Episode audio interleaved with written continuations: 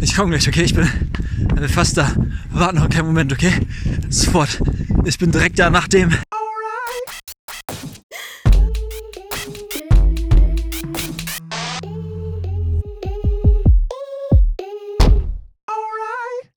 Herzlich willkommen zur neuen Episode. Wieder hier bei uns Patrick Senner, mir gegenüber. Ich bin Sam Dieterle und wir freuen uns, dass ihr wieder eingeschaltet habt. Heute geht es rund um die Plattformen und äh, wir starten gleich hier richtig hart rein. Frage 1, Sam, zu den Plattformen. Was sagen denn die Zahlen? Wo sind denn die meisten Teenager und Jugendlichen so unterwegs? Ja, ich habe mir tatsächlich ein paar Statistiken äh, rausgesucht für euch und habe die vor mir liegen. Ja, man sagt oft so, die Jungen, die sind auf TikTok, die tümmeln sich da rum und wer die Jugendlichen und Teenies erreichen will, die, der muss auf TikTok gehen. Und bei den Älteren ist dann eher Instagram und, und äh, noch ältere, keine Ahnung, was dann kommt irgendwann. Facebook äh, wahrscheinlich würde man sagen. ICQ ne? kommt dann auch noch irgendwann noch. ICQ. ne, tatsächlich ist es so, nach wie vor ist der Nummer eins, die Nummer eins Plattform ist YouTube von äh, tatsächlich Kinder sind auf YouTube ähm, extrem viel, Jugendliche sind extrem viel auf YouTube. Es sind überall in allen Altersbereichen über 70, 80 Prozent ähm, sind die Leute auf YouTube erreichbar. Und das ist schon ein bisschen crazy. Was, wenn wir von Kindern reden, was, wovon reden wir da? Also Kinder, selbst, selbst die Kinder ab ähm, Grundschulalter tümmeln ne? sich auf YouTube. Aber äh, ich habe hier konkret die Statistik von 11 bis 13 Jahren. Das ist diese kleine Spanne, so Preteen. Da sind 75 Prozent auf YouTube unterwegs regelmäßig. Das ist Wahnsinn, ne? Also, also auch rund um Wissensvermittlung, um viele Kinderserien, die da laufen, was Eltern auch gerne dann im Auto mittlerweile per Tablet anmachen und ihren Kindern in die Hand drücken, damit die Kinder die Fahrt überstehen. Das ist schon einfach bemerkenswert, finde ich, dass so viele, auch Teens und Jugendliche dann bis 29 hoch, so präsent bei YouTube sind. Das hat man nicht so, manchmal schön, weil es nicht so die Social Media Plattform ist per se, sondern eher, äh, schon, kannst ja auch kommentieren alles, aber schon eher eine One-Way-Aktion so. Das ist spannend. Mhm. Was sagen wir denn, oder was siehst du denn zu Snapchat und Co.? Snapchat ist genau das Stichwort. Äh, völlig unterschätzte Plattform und ich glaube an Kirchen einfach komplett vorbeigegangen. Äh, wenn wir ähm, mal reinschauen, das Alter zwischen 14 und 29, ähm, dann sehen wir, dass äh, Instagram wird von 70 Leuten, 70 äh, Prozent genutzt, 96, 69 äh, Prozent, so äh, knapp 70 Prozent nutzen Instagram, 14 bis 29-Jährige. Und jetzt kommt Snapchat mit 50 Prozent. 50 Prozent von diesen, dieser Altersgruppe nutzen Snapchat und wer ist da wer, wer, wer nutzt das von, von uns, sag ich mal, älteren Content-Creatoren? Ähm, das ist die Statistik von 2020. Das ist Wahnsinn, ne? Also 50% heißt ja jeder Zweite. So. Und ja. dann, das ist mehr als ein Flammen sammeln. Du hast ja auch Story-Effekte und so. Und das ist, Instagram hat die Story-Funktion damals von Snapchat und so geklaut. Das ist schon Wahnsinn, was da an Potenzial geht. Ich mache es auch eher One-Way. Also alles, was ich bei Insta und TikTok produziere, lade ich einfach auch bei Snapchat hoch und da sehen so 150 Leute, ist irgendwie nett. Aber auch ich reagiere auf nichts, was da passiert. Ist eher so ein wirklich also schlecht gemacht als Pinnwand. Aber es ist so, äh, oder fallen dir äh, ehrenamtliche, hauptamtliche VerkündigerInnen ein, die bei Snapchat wirklich da Gas geben? War Paul Enseling immer am Start da? Keine nee, Ahnung. Keine Ahnung. Der ist auf jeden Fall eine Größe auf TikTok, falls den jemand nicht kennt. Paul Ense. Paul Ense oder auf Instagram auch, aber der hat TikTok in den ganz frühen Jahren wirklich durch, durchstiegen und äh, richtig geil gemacht. genau. Tatsächlich ist aber nach wie vor TikTok eine große Plattform, gerade im Alter von 13 Jahren oder 11 bis 13-Jährige. Da ist es die zweite Lieblings- ähm, Lieblings-App für diese Teenies, Preteens und es wächst das Alter. Ich glaube, TikTok ist ganz auf dem Aufholmarsch. Da, ähm, das gewinnt immer mehr an Reichweite, an Größe. Was denkst du über Instagram? Wie wird äh, Instagram sich in Zukunft entwickeln? Wir haben ja schon in irgendeiner anderen Folge mal gesagt, dass Instagram 2020 einen Einbruch hatte, in dem Sinne, dass es kein Wachstum mehr gab bei der Plattform, also nicht mehr nennenswert. TikTok hingegen war 2021 im ersten Quartal die meist äh, gedownloadete App im App Store und so. Das ist schon mal ein äh, super super, super Anzeige für das, was gerade geht. Wir hören auch Podcasts, andere über Social Media und da wird gesagt, dass Instagram mehr als gesättigt ist und dass 2021 für das letzte Jahr ist, wo TikTok noch Platz hat für, für Nischen sozusagen. Dann ist das Ding auch dicht. Das ist schon, also Wahnsinn, wie da Apps, wie schnell sich das entwickelt. Wir haben es bei Clubhouse gesehen, ist auch eine App, die jetzt ja auch Anfang 2021 ähm, gelauncht wurde. Und da war so für uns die Beobachtung, das ist spannend zu sehen, wie Menschen versuchen dort, wenn eine Plattform gerade anfängt, so die Early Adapter, ihren Platz zu finden, wo Kirche versucht, ihren Platz zu finden, wo Jugendreferenten, Ehrenamtliche äh, tummeln und versuchen irgendwie Reichweite schnell aufzubauen. Am Anfang geht das super schnell und langsam ist der Hype durch, die ersten Sachen sind gesättigt Und die, diese App hat auch gar nicht mehr so viel Relevanz jetzt für unsere Arbeit, für uns beide auf jeden Fall. Kann nochmal kommen, wenn nochmal andere NutzerInnen da erscheinen. Ich glaube auch, was völlig unterschätzt ist, um nochmal die, die, die Breite aufzumachen, dass ähm, diese ganzen Messenger-Dienste sind eigentlich auch Social-Media-Plattformen und damit erreicht man wirklich im unter 30-jährigen Bereich, okay, lassen wir mal Kinder ein bisschen raus, erreicht man fast 100 Prozent der Jugendliche oder jungen Erwachsene. Also 97 Prozent sind auf diesen Messenger-Diensten und sogar eher auf WhatsApp noch nach wie vor. Das kann sich vielleicht ändern, aber sozusagen, das ist eigentlich auch eine ganz spannende ähm, Geschichte. Wie kann man Menschen erreichen? Vielleicht irgendwelche Broadcast-List machen, Gruppen. Wie kann man da nochmal influenzen? Hast du denn ein ähm, konkretes Beispiel, dass man sich vorstellen kann? Weil die viele von euch kennen wahrscheinlich WhatsApp-Broadcast-Listen, aber jetzt bei äh, Threema oder so oder Signal, gibt es da irgendwas, wo du sagst, das ist ähm, spannend so zu beobachten?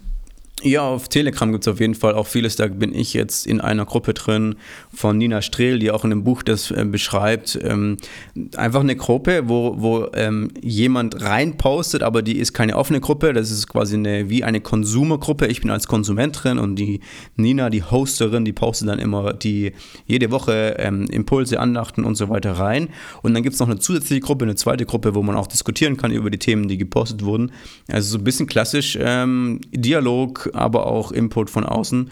Und das gibt's, kann man in äh, verschiedenen anderen Formaten machen. Ich kenne einen Freund, der hat einen Podcast gemacht und schickt ihn ähm, jede Woche oder jeden Tag war das sogar teilweise, hat der Podcast äh, durch die WhatsApp-Gruppe geschickt und hat eigentlich da ein, wie ein Social-Media-Format aufgebaut. Ich finde das mega. Äh, also, das waren die Zahlen, so nach dem Motto. Wenn ihr mehr zu den Zahlen wissen wollt, im Social Media Guide ist immer alles aufgelistet, falls ihr äh, yes. gerade nicht mitschreiben konntet. Oder das, also, wenn ihr es zum zweiten hört, dann habt ihr die Zahlen wahrscheinlich langsam drauf. Warum die Spanne 14 bis 29? Ganz kurz.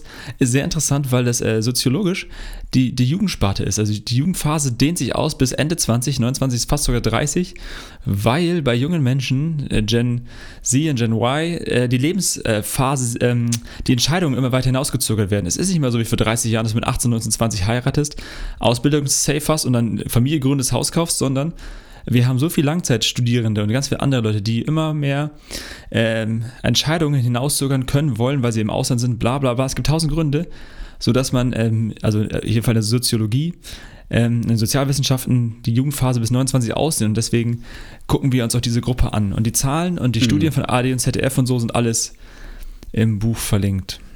Und es ist auch so, dass diese Altersgruppe eigentlich die, die größte Kaufkraft hat, momentan schon und auch natürlich noch kommen wird. Also gerade Mercedes und die ganzen großen äh, Marken, die gehen alle auf TikTok, weil sie wissen, die Jugend, äh, die ganz Jungen sind da und sie wollen jetzt ihre Marken in Stellung bringen, Sympathien schaffen. Und da geht es dann gar nicht darum, dass sie jetzt irgendwie sich gleich ein Auto kaufen oder so, aber einfach nur, damit sie vorkommen, damit, damit sie eine Wahrnehmung generieren können auf diesen Plattformen. Ich glaube, das spricht unglaublich dafür, dass wir wir auch dahin gehen müssen, wenn Kirche präsent ist, äh, dann schafft sie auch Sympathie in die Zukunft. Also als Erwachsener fragst du dich oder als wenn du Ende der Jugend bist, wenn du Konfirmation durch hast, dann ist ja immer so, dass, dass du dann entscheidest, gehe ich raus aus der Kirche oder bleibe ich drin oder das heißt immer, ne? Manche entscheiden das und wenn du dann aber Sympathiepunkte hast, weil auf TikTok die Kirche extremst viral gehen würde oder wäre, ähm, dann äh, bleibt so einer vielleicht auch in der Kirche und äh, sucht auch mal wieder einen Gottesdienst und, ähm, und so weiter. Ne? Also ich glaube, man kann es schon mal noch durchdenken, auch so für den christlichen Kontext.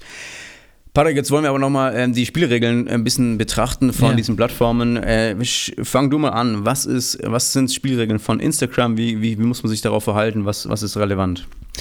Wir haben immer die Metapher, dass Instagram, TikTok und Co. so Art äh, wie ein Spiel ist. Das hat verschiedene Regeln.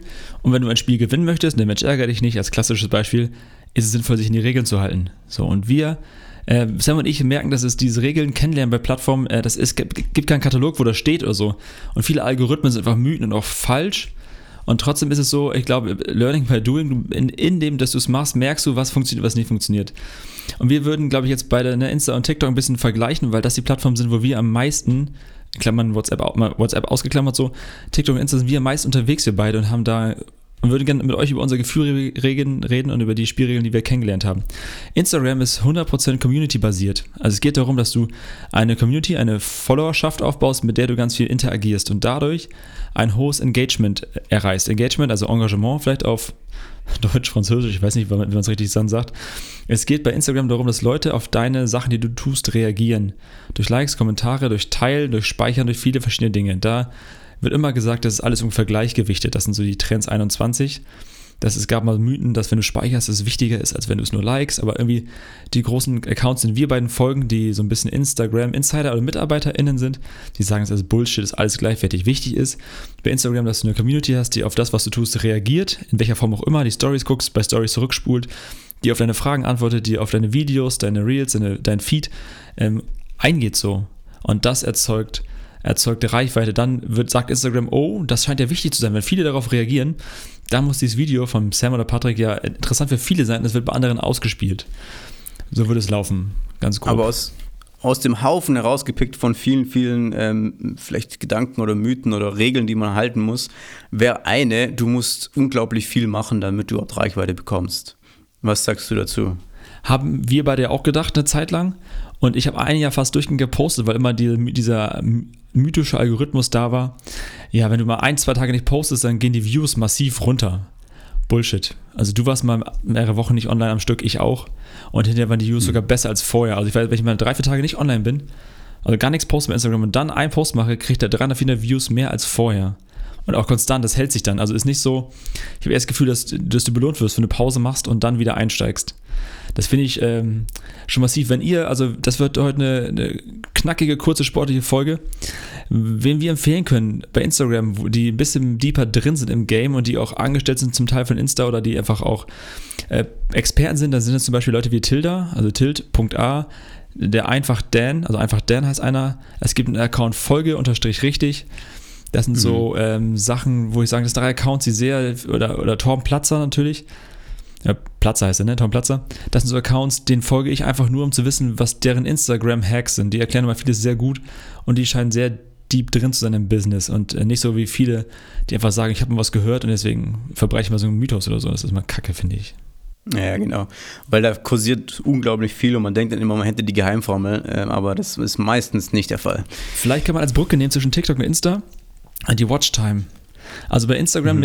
Äh, hast du mir, oder hast du ja gesagt, ist also der Trend gerade, dass wir auch sehen, es geht immer mehr Richtung Videocontent, weg von Bildern oder von irgendwas anderem hin zu äh, mehr, mehr, mehr, mehr Videos, weil Instagram merkt, Instagram ist eine, so ein Hybrid, der von allen anderen Plattformen das Beste klaut und die haben von TikTok diese Kurzvideos geklaut und haben von Snapchat die Story geklaut und so weiter und so fort.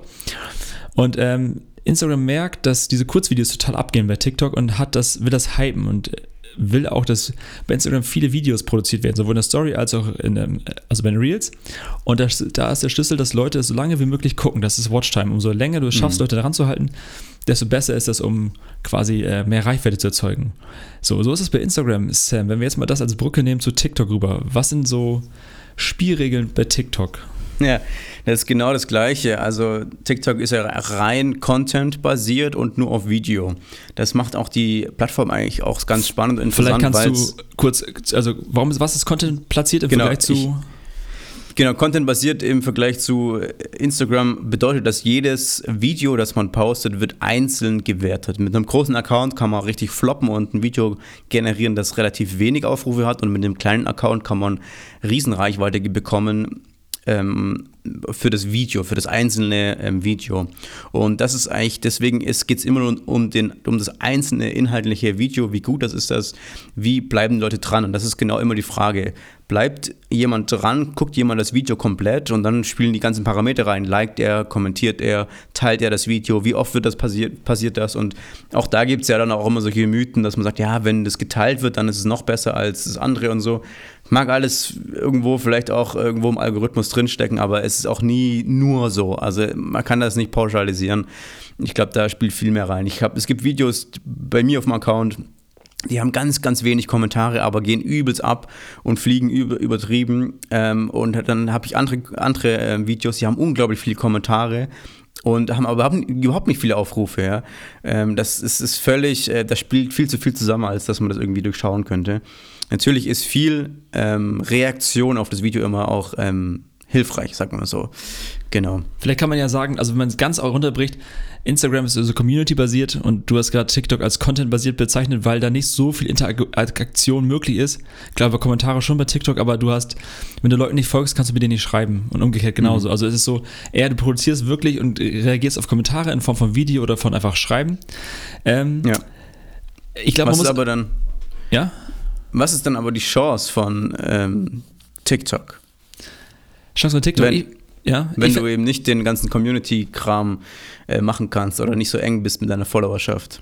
Was ich schön finde, ist, dass ich einfach viel produzieren kann und erstmal hochladen kann. Also ich finde es weniger Arbeit als Instagram, manchmal auch, ähm, es macht mir mehr Spaß, weil ich einfach Videos produziere äh, auf zwei Accounts und gucke, was passiert so und dann auf Reaktionen warte. Aber wenn ich jetzt ähm, wie bei Instagram jeden Tag Community Management betreibe, das was auch schön ist, aber es viel, viel Zeit kostet und TikTok ist eher so, ich finde eine schöne Plattform für Künstler, für Kreative und da kannst du dich austoben, Videos laden. In der App kannst du viel selber machen und das finde ich schon äh, sehr cool. Und ich als Hauptamtlicher lerne, instant auf den Punkt etwas zu formulieren. So, ich habe 15, 20 Sekunden Zeit in einer guten Performance, da muss ich meinen ganzen Inhalt unfertig runterbrechen. Das finde ich schon äh, super mhm. cool. So. Und ich denke gerade für Kirchen, für Gemeinden, für Menschen, die Glaubensthemen platzieren wollen, die haben ganz oft das Problem, dass man nie aus seiner eigenen Bubble rauskommt. Und das ist bei Instagram ja, ja auch so, dass man total. eigentlich immer seine eigene Gruppe da hat, seine Followerschaft und man bespielt sie und begleitet sie, ja. Bei TikTok ist die Begleitung nicht ganz so hoch, aber dafür schafft man mit vielen Videos, die man produziert, ähm, dass andere Menschen sie erreichen außerhalb meiner Bubble.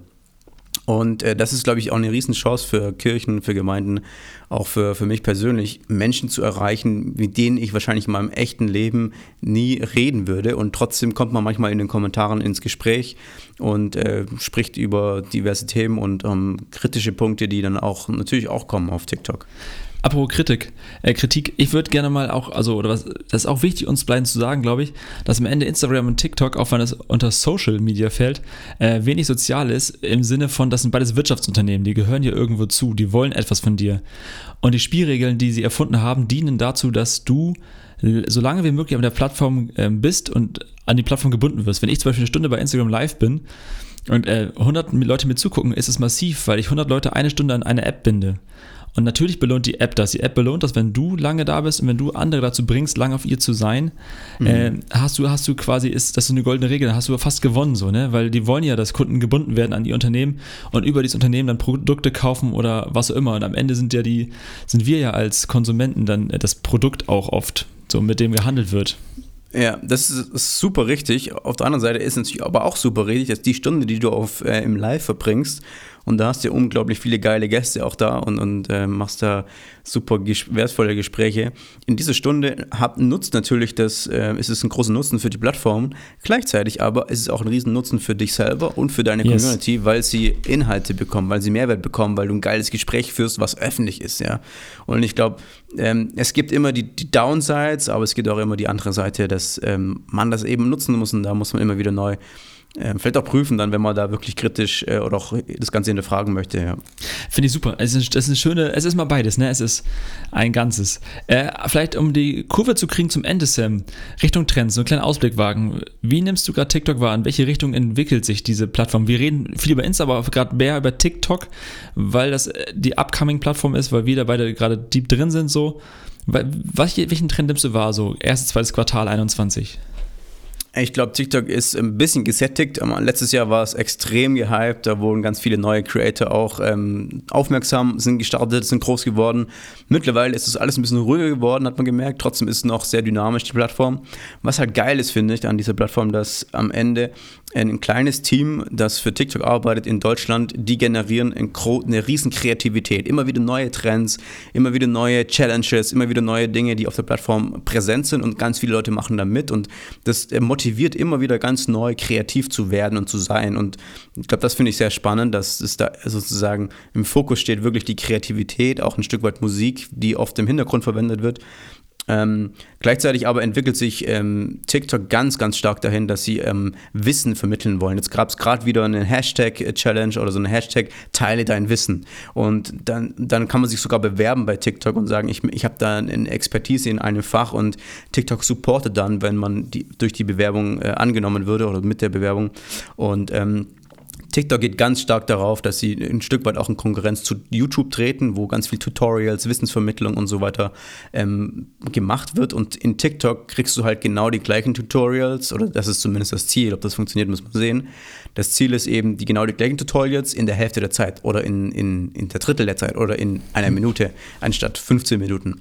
Und ähm, genau, das ist, glaube ich, schon eine Trend, die ich so wahrnehme. Was nimmst du so wahr? Ich würde unterstreichen, was du sagst. Ich finde das auch so, ich finde es spannend, äh, Trend zu beachten im Sinne von, wo geht sprachlicher äh, Content ab und wo geht auch nicht sprachlicher Content ab. Das ist ja auch für uns als Ehren- und hauptamtliche VerkündigerInnen äh, sehr interessant, welche Vorbilder wir da haben und so. Ich merke natürlich, wenn ein Video auf 60 Sekunden runtergebrochen wird und Wissen abgekürzt und unfertig ist, klar, fällt es immer runter, aber ich finde TikTok und Insta ist für mich immer so ein, ist ein Appetizer, ein Anfüttern und dann mal gucken, wie man ins Gespräch kommt. Das erlebst du ja auch ganz viel im privaten Bereich und wir erleben auch, wenn Content positiv ist, ne, wenn der klar kommuniziert wird, klar und liebevoll kommuniziert wird, wenn er irgendwie snackable ist und energiegeladen, also wenn irgendwas passiert und der User an seinem Handy sich dazu verhält auf einmal zum Content, dann geht er ab. So, das kann oft mit sehr einfachen Mitteln gemacht sein. Mhm. Ja, ich glaube, so ist es. Paddy, wir haben gar nicht YouTube groß angesprochen, Podcast haben wir nicht groß, YouTube Clubhouse ist nur ein bisschen Facebook. angeschnitten. Facebook ist sowieso für uns, äh, was ist das nochmal? Und äh, genau, Messenger hatten wir ein bisschen angerissen. Ja, wir sind ta tatsächlich einfach nicht so die Experten für YouTube. Wir haben so ein bisschen was, äh, auch schon Erfahrung, aber ähm, das sind große Formate, die man dann vielleicht nochmal mit größeren ähm, Geschichten machen muss. und größeren Gästen vielleicht auch, ne? Die, die kommen, folgt die Folge mit Andi Fronius und Gunnar Engel. Dort wird ein bisschen YouTube auf jeden Fall vorkommen. Exakt, genau. Haben wir noch was, Sam? Ich würde sagen, wir sind durch, oder? Wir sind durch. Freunde, ihr wisst, der Rest ist Hausaufgabe. Wir sehen uns nächste Woche. Bis dann. Tschüssi.